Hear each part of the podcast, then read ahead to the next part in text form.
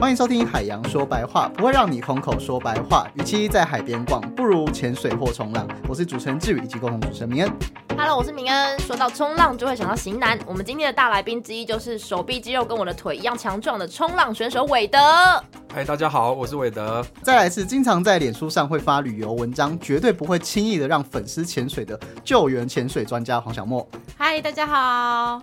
好，我们请韦德自我介绍一下。大家好，我是韦德，我是伟大的伟，没道德的德。你刚刚是这个德吗？我刚彩排的时候不太一样。那韦德，你介绍一下你的经历。呃，我是我冲浪经验十五年了，然后也是二零二一台东国际冲浪比赛业余组，我有进决赛，哦，结果脚就副韧带断了，哦，然后就跑去讲脱口秀，然后就去比二零二一全国脱口秀争霸赛，然后就得了第三名。哇，哇，货真价实的化悲伤为力量。对，所以我很开心来这里跟大家分享一下一些冲浪的经验跟一些趣事。好，那接下来我们想要邀请小莫来自我介绍。我现在手边有一本书，它叫《海洋台湾》，我们可以请他小莫跟我们介绍一下他为什么会写这本书。哦，好，其实我就是当记者也当了十几年，然后就是大概在对今年第十年了，十年前开始接触潜水，哇，不简单。很恐怖。然后就是开始潜水之后，就发现，哎、其实台湾的海洋很漂亮，然后，嗯、每个地方有不同的特色，所以之前才会跟经典杂志就是合作海洋台湾的专题，然后最后把它集结出书。那里面有非常多漂亮的照片，但都不是我拍的，是摄影师拍的，我没那么厉害。哎，那那个是什么契机接触海洋？还是就是因为之前的那个记者工作？嗯，因为我之前就有旅游记者，所以就是去体验潜水的时候，一体验就屌哎、这样子，因为就觉得很好玩。大概哎、也是就是十年前去澎湖做采访的时候，那时候都没有觉得潜水可怕吗？还是就是有啊，我第一次很想揍教练，为什么？因为记者就是控制狂，可是你知道在海里不能，你很难控制任何的事情，所以就是一跳，就是还没跳下海之前，然后教练就要我说练习面镜排水啊，然后做一些练习这样。可我就想说，你到底什么时候带我去采访？就是我要去拍那个大珊瑚这样子。然后，而且我其实蛮害怕水，有一点恐水，所以那时候当面镜就是里面充满水的时候，其实我有点害怕。然后到我真的要去就体验潜水，每个人都可以去，就没有任何经验的人都可以去做体验潜水。那那也是我第一次，就是做现在很流行的这种水肺潜水，背着气瓶，然后下下潜到海里的这个水下活动。然后重点是我那时候水一淹过我的头的时候，我就觉得就我要快要死掉之类，就觉得很像那个电影里面演的会溺死啊什么，但没有，你就好好呼吸，其实是可以，可是就是心里会有恐惧这样子。但是听到这边都是恐水的部分。对啊可是这听起来跟爱海没有关系啊。对啊等下，你没有在爱海吗我我确定一下，我我 我是不是找错人？而且他刚刚嘴巴张很大。而且听起来就是没有让人家觉得，哎、海鱼很有趣啊。嗯，可是就是下去，如果只是这样，我第一次可能就不会，之后就不会想要再参加。可我就是下去之后，然后就看到那个五百多年的珊瑚上面，然后有一株就是呃管虫，我不知道你们有没有看过，像有点像是海里的维呃含羞草，但是呢，教练就是稍微游过去的时候，不小心就是旁边的水流经过它，然后那只管虫它就收起来。它原本很漂亮，像一朵花一样，然后突然就收起来，然后我就觉得，哎、水里的世界也太有趣，因为平常在陆地上很少会看到这样的动物或植物，就含羞草。啊，含羞草很慢呢、含羞草超慢的、他刚刚自己说的。啊。对，可是它很慢啊，但是那管虫是会瞬间收起来，哦那含羞草是你这样子，它就嗯就很没有意义，所以管虫其实是一种海中的动物。动物。对对对对对。哦那韦德，你一开始也是会害怕水的吗？还是怎么样？不会、欸，那你为什么？哎你是爱海的原因是什么？很多辣妹嘛，像小莫今天穿的一样。还是跑路的时候跑到海？哦，十五年前，十五年前我跟我同学啊去海边，然后我们就在那边看人家冲浪，哎呀，我没什么嘛，啊，这哪有什么东西呀、然后就离开了。那就隔一周我们又来，哎，又没什么，我们两个就立志要当那年夏天的帅哥。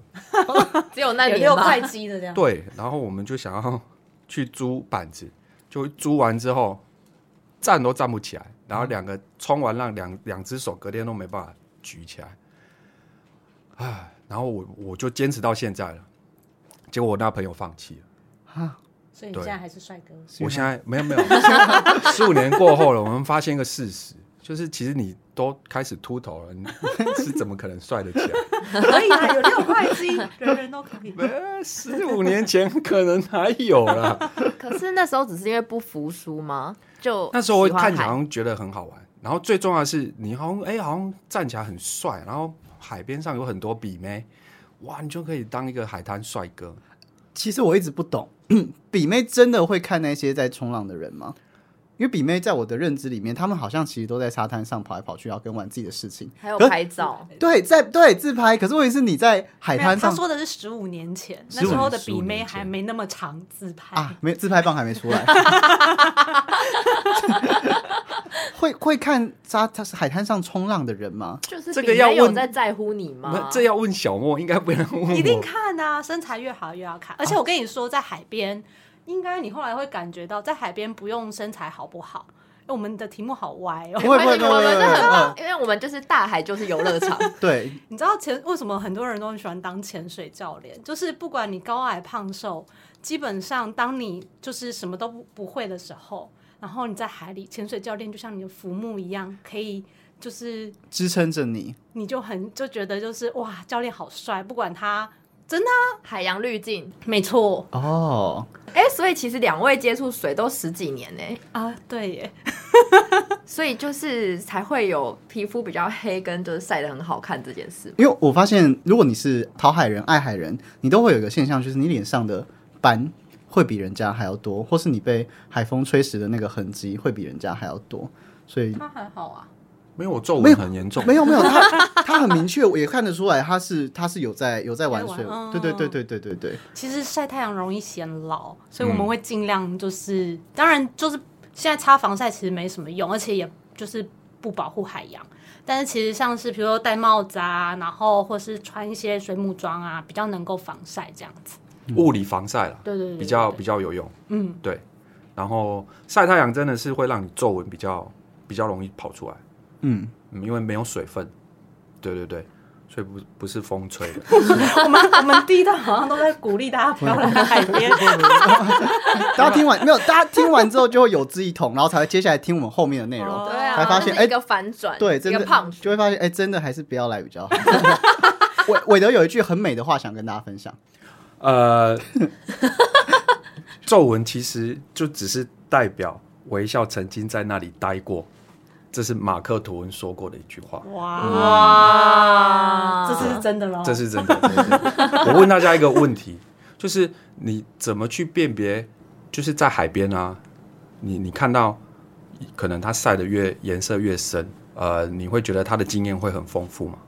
尤其是巧克力色的，你就会觉得它好像在这边很久。我个人啊，好像比较会救人，或是上去冲浪比较帅这样。对，但要看它是什么专长。有些渔民晒得很黑，但它水上不一定很好。好，他只是比较会剥壳，他可能在周边钓鱼啊，或干嘛。哦然哦，后，如果他们拿的道具是冲浪板的，可能就稍微比较可以救人一点。然后水费的也不一定很会游泳，他们应该相对比较会游泳。嗯，我可以跟大家讲说，在冲浪界，如果你看到这人晒很黑，他不一定会很厉害。因为大部分菜鸡啊都会把自己晒很黑，是这样子。是这样子。我我可以跟你保证，他是故意晒很黑，还是对，就冲浪界，你晒越黑的，你就觉得嗯，你不一定实力会越好。哦，所以所以那冲在冲浪界要怎么看出这个人其实真的是很厉害？我就看他冲浪啊，不然、那潜水嘞？哎、我说真的，嗯就是讲到讲到冲浪，嗯呃，我还是就算他这个人 A A 在海上冲浪，B 在海上冲浪，我这个外行的我也看不出哪个厉害哪个不厉害。其实可以啦，嗯就是看它的流畅度啦。就是你连不会看的，就是你会看它的流畅度。然后大部分人会想说，大部分人会想说，看它站的久还是站的很快就掉下来。快的时间大概是你们可以在上面站个两个小时吗？浪上站两个小时，哪有那么长的浪啊？世界末日那一天，方伟德就有机会。海啸是不是？从这里冲到日本。长的浪啊，长的浪，我看过 YouTube，嗯、两分钟吧。哦哇哇哇！我有访问过之前 Benz 赞助的，冲过三十公尺高的那一个，哇，那个很厉害耶，那个都是拿生命在玩的。巨浪哎、对啊，很酷。那个对我也有看过那个纪录片，那韦德有想要冲那个巨浪吗？不会呢。为什么不会很帅吗？我曾经有去挑战过，例如，然后接近快两楼了吧，哇，就我身体是很诚实的、欸，会怕？马上尿尿。你是喝太多水吧？真的啦，那真的假的啦那真的很恐怖啦，不是开玩笑的啦。哦，所以就是你的身体告诉你没有喜欢这件事。这不行啊，就是他已经 超过你，休闲不是要玩命啊，不他已经是叫大超过你家来玩极限了对啊，哦不是叫大家来玩命。游乐场还是可以开心一点。对对对对对，游乐场是要进去也要出来的，不是对只进不出。我们要尊敬大海，对对对那个力量真的太大了。想问小莫说，在那个潜水的时候都会有背气瓶，那背气瓶这个已经算是门槛很低的这个水下的运动吗？还是除了背气瓶以外，有什么浮潜还是什么的门槛比较低的？其实我觉得就是进入门槛最低的水上休闲运动其实是看海。这个我很会不。是吧？真的吗？没有，是因为我来中山大学念书之后，我才发现看海这件事情其实门槛很高，就是我们光要运动，要大家去海边玩这件事情已经有难度了。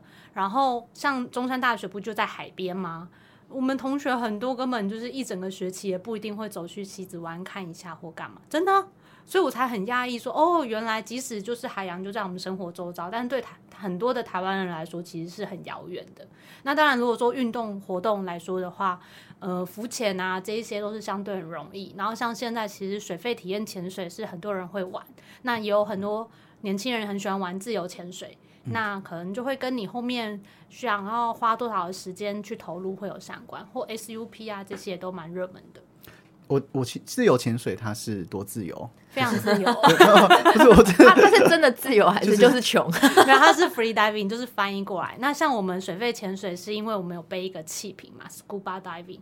然后自由潜水，它其实就是没有着这些重装备，就是没有背气瓶，但它就是有点类似浮潜，可是它可能会做一口气的闭气，就是不会咬呼吸管，然后比较。呃，一口气闭气之后下潜，这样啊，你能够潜多深就看你自己的能力了。你如果潜了不上来，也是看你自己的 能力他了。这是一个穷人的潜水法。哎、那很困难的。哎、可可是可是可是像那个我都不知道那根呼吸管啊，嗯它就长到你的可能头头顶的旁边一点点，嗯那个用途是什么？为什么你不直接上来换气就好了？要咬一根旁边这个小小但你？头就不用上来啦，没有，你就是可以一直看水底下、啊，然后它就可以直接接到，就是你可以自由的呼吸空气，你就不用头上上下下有点累。而且有的时候，因为它其实不是只有在你头旁边，它相对你头就是。嗯，往下看的时候，它可能会出现在水面上高一点。那有时候有一点浪的时候，会比较方便，就是你不会头自己抬起来，你可能还会吃到水这样子。哦，原来是对。这样，我还以为我之前借的装备是他给我比较小的，所以我就有可能。就不知道为什么。你付的钱比较少拿一根吸管当我海龟啊、拿一根吸管，然后插在鼻子哦。那韦德像韦德的这个门槛就超级高的，对啊，你要你要有冲浪板哎。冲浪板真的不是开玩笑，冲浪板大概都多大？呃，它有分呃趴板，然后短板、方 ball，然后跟跟 long ball，对，其实有蛮多种的那种尺寸，然后玩法也不一样，然后更大一点就是呃 SUB 站着滑，对那韦德你都是你都是哪一种板？短板跟长板，短短板跟长板，那短板子越短会越困难。那你一开始就是可能你们都什么都还不会的时候，是先选择哪一个？因为像我们都是那种海洋菜鸡啊。那如果我真的是不想要只看海以外的事情，我可以先尝试哪一个是呃，可能在钱这件事情上你的负担也比较小，然后一就是会有一种先试试看的感觉。有没有推荐的吗？我觉得浮潜蛮好的啊，然后但是可以找稍微优质一点的浮潜，因为现在浮潜其实就是很多种，然后有的可能会是八个人或是很多个人一起，那你可能在看别人的脚，就是不是在看生物这样。那如果有一点点经费，其实我蛮推荐体验潜水、水肺潜水的体验潜水，因为呃，自由潜水，他刚刚说就是一口气闭气，所以其实蛮考量到你自己的状态。那像我刚刚不是会恐水嘛，所以其实我就是经过很多的练习，我还是会蛮害怕，就是下去的那个感觉。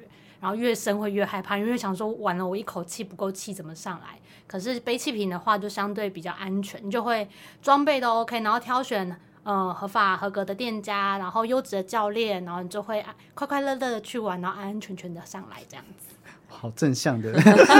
我我刚刚听到孔子，我想说，那害怕小孩就叫孔子，超无聊。很少听到这个词汇啊，但我觉得如果有这个对于水有憧憬的话，小莫讲的很好。就如果你经费比较拮据一点，拮据一点，就是浮潜。那那个经费大概要抓在多少可以做背气瓶的这种？因为我自己真的不太知道。哦嗯，体验潜水大概一次都是大概两千五百块左右，然后它大概应该会有两个小时的时间，就包括教你认识这些装备啊，然后试用啊，就像我刚刚讲很想揍教练的那些，你还是要经历过这个过程，对你自己才安全哦。因为你在水里呢，如果水跑进你的鼻子里面啊，也没有关系，你就是让它呛一下这样子。然后，但是你就是要经过练习，你才不会在水里恐慌。因为在水里最恐怖的事情其实是自己的恐慌，然后你恐慌反而会让旁边的人很难救你。我以为最恐怖的事情是你下去发现真的出意外的时候，你才想起来你刚刚已经做过教练了。那可能来不及了哦。还是不然揍到冲浪选手？哎、我 那如果是韦德呢？就是如果是要在海面上的，你有没有比较推荐？大家可以选什么？就是出街的啦。对啊，我也可以很正面啊，我也是来来说说看，说说。你刚才说自己找猥琐，对啊，也是。其实呃，台湾各地都有很多很很专业、优质的一些冲浪教练。那所以你要上网去找，呃，有有现在都有那个教练证照，那他们会提供所有的装备，然后还有服务，还有提供包站啊。包站包站就是包你站起来，你你儿子好像也蛮需要这个，我儿子还没还还还不会还没会站，可以站，可以还没走。已经也有被包站就对了。对对对，他可以就是保证你可以站起来，然后还帮你拍照，其实服务都很好，而且很专业，真的很专业，很多很优质的。那费用的话，也就差不多跟小莫讲的差不多，就是也是两千五上下这样。对对对，然后大家可以上网去比较。而且现在那个、啊、Google Map 也都可以有评价，你可以稍微看一下这样子。哦，这么厉害，Google Map，对所以它是一个可能什么什么呃，店家的、啊、店店家家都会有地方不是个人，而是店家。对会对。对，尽量就是对挑选合适合合法的店家会比较有保障，他可能还会帮你保险啊，真的出了 这什么意外的时候，啊，我会比较不推荐，就是说，哎，你你我有个朋友在冲浪，那我就啊，我你你教我冲浪，那其实这样子会比较比较有风险，对。那因为呃，你朋友到什么程度，那他们多余的装备，那他海洋知识够不够，其实都都是一个风险。嗯，就很像我们要学开车，你不会突然说，哎、那不然你教我开，我们还是会去驾训班这样。对啊，像就像我也有很多朋友会想说，哎，找找我教教，对啊，一定一定一定对啊，，所以我都会设一个门槛，我只提供 好烦，好烦哦！我来宾在那边笑场，好烦哦！你你提供，我从来我重来哦你一次重来好、啊，我等下剪，等一下剪。你只提供什么？自己笑场。像我只提供恋爱式教学，现在还能这样提供吗不？行啊！我现在只能当龟公，就是你们来，我可以安排一整排教练自己选，自己选。哦，但是你也可以介绍优质的教练就对了啦。对对对，哦我可以介绍一些优质的很棒。恋爱式的教练。好，那如果今天那个海底的火山即将爆发，岩浆打算伤害无辜，这时候你们有能力救海中的一种生物，那会是什么？我觉得我好震惊哦！我还找了真的答案，叫蓝绿藻，蓝绿藻绿藻，嘿，就是那个啊、海洋不是生命的起源吗？然后最早的生物就是蓝绿藻，所以就一一切可以重来，也蛮好的。我我最喜欢我们问这种超级不正经的问题，然后来宾超级正经的回答。我们上上一次叫做找那个呃做在家做生鱼片，对做生鱼片的专家，然后问他这个问题，我说就世界末日的时候，如果你手上握着一尾鱼，你会希望那是什么？他说他花了三天去做那个功课，它它是什么猴？我忘记了，红猴吗呃？就可以听上一集，但是它是经过各种考量，比如说它要跟谁一起吃，世界末日还能不能把生鱼片熟成，然后为什么要吃这个鱼，然后他都精心想过之后，他列了一个很长的名单。对，所以小莫为什么期待哦！为什么小莫会想找蓝绿藻？你说它是一个呃，地球初初始三十五亿年的，啊，我记得，嗯，有有有有有有念书的那个。果然是海工。哎，哦我听，其实我不是海工，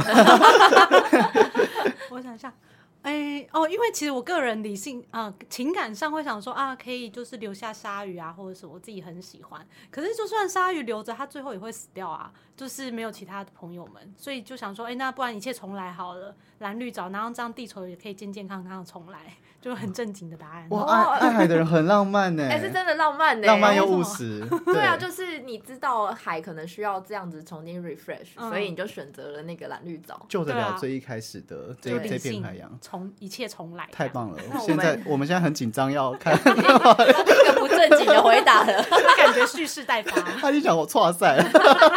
对啊，错赛，他怎么那么认真呢、啊？好，韦德，那请问你的答案会是什么？如果能够救海中的一种生物，那会是什么？我会先救自己，我没有那么伟大。真的，我我认真的，这是我真的答案。你想想看，如果你可以救一个生物，那意意思就是代表你有超能力啊，嗯，对不对？那你这个时候就应该跟全世界任何想要保护海洋的组织跟他讲，你出多少钱，啊，哈的你出多少钱，厕所。没有，你出多少钱，我帮你救那个生物，啊，对不对？那我是不是就可以有很多钱？他是不是救到我自己？享受世界末日之前的享受。对，对。变水形象。例如说，好，就有一个组织小莫的那个基金，就跟我讲说，你去救蓝绿藻，嗯，给我十亿，好，呃我救十亿了，我就拿这十亿再成立一个爱护海洋的基金会，哇，很有愿景。但是我先筹五亿走，手续费的，对，你真的很有趣，不过是脱口秀演员。没错没错。请问出海前你们会看洋流吗？不然怎么知道会不会危险，或是今天有没有浪？我们会看蛮多资讯的，例如说，嗯，洋流，然后风向、浪向。那我们会上很多网站，例如说中央气象局的网站，然后国外的那种波浪预测的网站，日本啊、美国，其实网络上现在有很多很很好用的一些网站网站。那它其实不只提供冲浪，它也提供像钓鱼、潜水，呃，任 Windy 吗？对用，windy，windy 它也是一个很有名。然后现在有人开始在海边架设摄影机，但是你要付费，那你就可以直接网络上看。那有些不不用付费的啦，嗯，像台东有一些呃，在金柱渔港有有有一个摄影机，东莞处就是一些观光局啊或政府单位会设一些，你可以上网看即时浪况。对你就可以直接看到、啊海象是长怎样。对，那会增加你出游的安全性，我觉得很好。你就不用跑一趟去那边，然后才发现哎、不能下水，对很呕，对超呕。对，那我们也会根据季节的不同来判断，呃，现在是什么洋流。例如说，冬天就是东北季风，那现在快进夏天就是西南气流。台风什么时候来，这些我们都会去去考虑到。嗯所以，像是以东北季风来讲，是东北季风来的时候，你们要在西南边冲，还是希望去跟着东北季风跑去东北方冲浪？这个问题会太笨吗？因为我我不是冲浪的，不会啊，不会啊，嗯，就是非常笨而已、啊。我喜欢你哎我我我真的不知道啊，我真的不知道。台风不能冲浪，这是基本的吧？这是基本的法律有规定的。对对对对，对就是它如果发海警，你就是不能下水。是那跟着西南气流跟东北季风是就是呃，你要在它来跟走的时候，走的时候大部分会最漂亮。对，它走的时候，东北季风走的时候最漂亮。对，因为风会消，但是浪浪还没停，浪也没有像刚来的时候那么大。对我们东北季风最喜欢就是它微风或是停风的时候啊，对，那它会浪会很漂亮。那台风的时候，台风的时候大部分在西岸，你就会像是它走的时候，然后那个时候浪也是会很漂亮。台风前好像也不错，对，可是台风前的话，大部分就是海景。对就是海景，就是台风没有还没来之之前，风平浪静，它也不会让你下水啊，因为这是法律，我们必须尊重。对，但是我们也有不断的去试试看，跟政府沟通，就是这个是不是应该要改？这个这牵扯到另外一个议议题啊。哇哦，嗯，风平浪静也不适合让人去冲浪，因为没有浪。然后，可是你们刚刚说漂亮的浪是怎么样？它是一波接一波一波接一波，然后又大又顺，哦，又大又顺，然后就是你在国外 DVD 看到那种浪很美，那种曲线，Oh 像 my 个像个 god！管子，你可以钻进去。对，好像很少在台湾看到这种。所以洋流其实对潜水呃或冲浪的影响可能是什么？因为刚刚听起来是对冲浪的影响蛮大的，就会影响那个浪啊，就是漂不漂亮，或是适不适合冲。那对潜水呢？小莫这边其实我们也差不多，但是因为像他们是需要浪，然后我们是比较浪，所以像我之前其实是有去考潜水长，然后在实习的时候，像比如说我们在小琉球的时候，因为小岛比较小，那这些所谓季风啊，或是西南气流这些是比较大大的形态的气候影响因素，但平常日常可能不会有这么剧烈的改变。所以像我们早上我就可能客人八点到，然后我七点就要起床，骑着机车绕岛一下。虽然还是会看 windy，你会看今天的风向大概是，就像你说的，诶，如果今天是吹东北风，那我可能去西南面潜水会比较好，因为我们就会比较平。可是我还是要去确认一下，说，诶，是不是浪有大小啊，或者怎么样这样，然后比较平的话，我们才会去那边。所以其实也还是都会影响这样子。哇，那真的是王不见王哎、觉得他真的就是在躲，不断的在躲浪。嗯所以你在小琉球不会看到什么人在冲浪，因为没什么浪，小小的。所以只要有方伟德的地方就不会有小莫。这这是为什么我们今天才认识？是他不是一进来就说方伟德你这贱人，之前在海边搭讪我，又不理我。现在敢在这里出现。那那个小莫想问一下哦，潜水的时候如果遇到大浪怎么办？很突然的时候，对你没有预设好，然后就哇塞，天啊，方伟都要来了。对，所以我刚刚说，就是我们潜水其实都会做潜水计划，所以基本上正常来说，我们尽量不会是，就是浪它不会是突然变大的吧，它还是都是会有渐进式的。所以，呃，如果我们看到那一天，然后跟那天的预报，其实它浪会逐渐变大，那我们下水的时候会想说，哎，大概四十分钟或一个小时上来，浪可能会太大，那我们就不会下这边，我们就会换地方。所以正常来说，一个好的教练是不会带你去冒险。其实小莫讲的很好，就是我们会利用那个预测的网站去看浪会不会变大。呃，我讲前几个礼拜真人真事，嗯，就是呃那一天的预测，我们去去台东冲，然后那天的预测就是哇，早上是小浪，可是到下午的时候就是浪很大，越下午浪越大。结果我们中午去冲的时候，浪已经开始有能量进来了。那我们冲的很开心，我们有经验没经验，其实大家都会冲的很开心，因为那个浪大小是很很好同乐的。可是当浪越来越大的时候，我觉得有经验的教练就不应该再把你的就是初学的人或是客人把他放下去海里面，因为你从预报上你也看得到，嗯，对你必必须，我觉得预报已经给你很多资讯，帮助你很大，就是应该要避免这些事情。它越来越大，大到连就是很很有经验的，我们都会有压力。像我们这种都会冲起来，都会有压力了。快要尿尿了。对，真的。然后那一次就发生一个意外啊对，就就因为是初学嘛，所以他就被卡在那个肉粽里面，然后大家去帮忙，什么叫肉肉粽？就是消波块。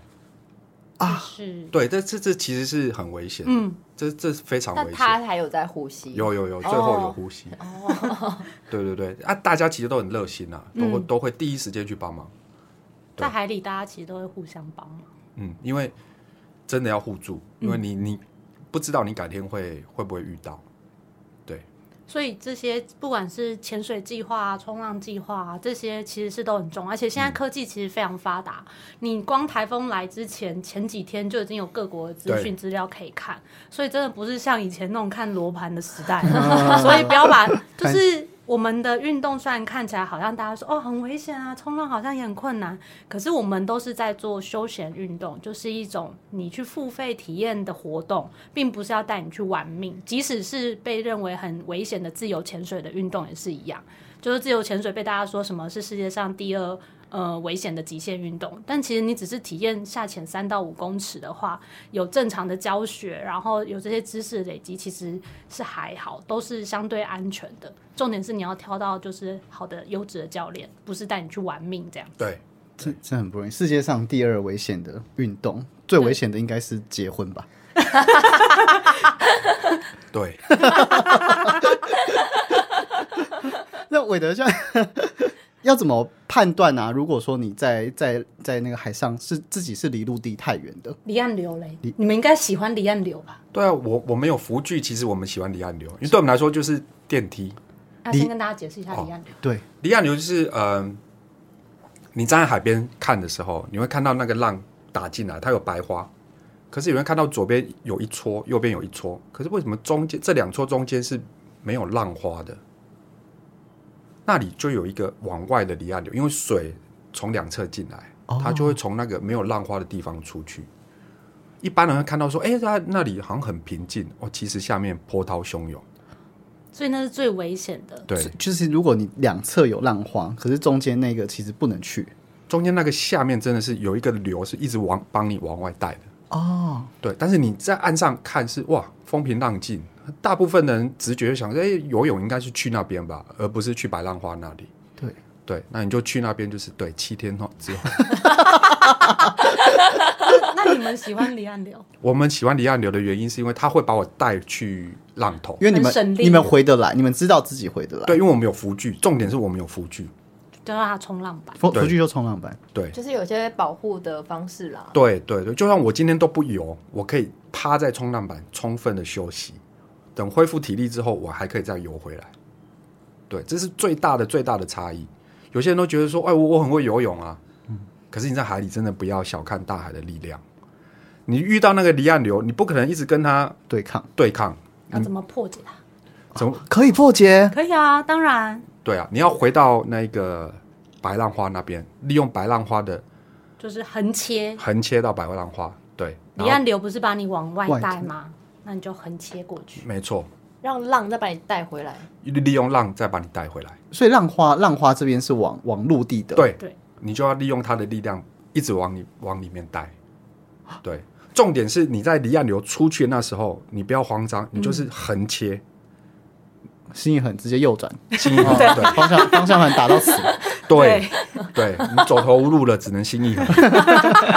就要看外海有没有韦德。哦，对，就韦德可能用冲浪板把它带回来的。真的，其实我们在我我我的冲浪经验里面，其实我可以跟大家讲，我至少救过三个人，哇，就用浮具，因为有陈勇的啊，那时候有就是台风过后啊，陈勇的还是很喜欢游泳啊，可是有时候浪真的太大了，然后我们就会去把他救回来，真的。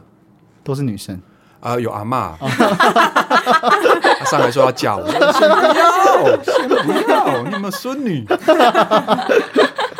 哇，那海上有些时候那个意外其实是看起来风平浪静的时候，对不对？对，对你就是你会觉得有时候就是太高估自己了。对那那如果是在海里面，可能你自己或是身边的人有遇到意外的时候，通常会需要找潜水队来救援吗？或是有什么 SOP 可以去寻求协助这样子？你说我们潜水的部分吗？潜水或是冲浪这些，嗯，呃，像他刚刚那个还有一个没讲完是，其实离既靠近岸白浪花那一段也是蛮危险的。嗯，就是 short break，对对对，在白浪花那一段你是完全没有浮力的。可是我常常看台湾人很喜欢在那一段就是玩什么跳浪啊、踩浪啊，那超危险的。就是如果你一脚滑，不就是把自己放进那个没有浮力的阶段？因为我们人是有浮力的。如果你在海里面，你什么都不做，不要紧张、放松，你就会浮在水面上，你就可以好好的等人来救。可是如果你很紧张，当然你就可能吃水。可是那白浪花那一段是你完全没有就是任何浮力，然后如果你在那边跳跳跳，就是很容易就是拜拜。对，跳跳跳跳是什么意思？你在你的冲浪板上这样，不是啊，人就是人会在那啊，我我用一个比较简单的，你有没有看过很浪漫那种故事？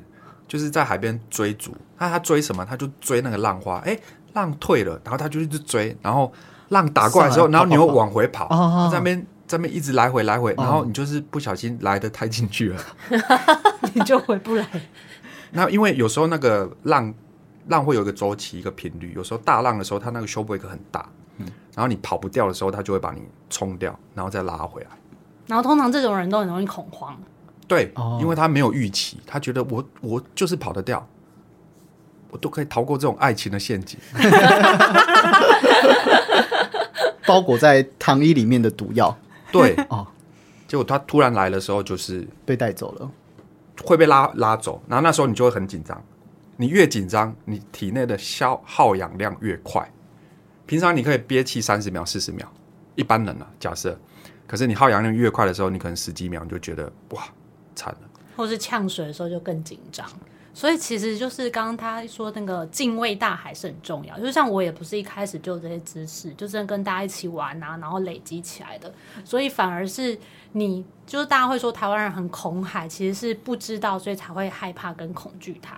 那对。你知道，你就可以好好的享受它，这样子。对，因为我们小时候都会阿妈跟你讲说啊，海边啊危险，嗯，Mikey，、其实你认识他，真的没危险，是。你反而会爱上他，但是你一定要对他有个尊敬的心，嗯，这是真的，是功课一定要做足，不然很危险。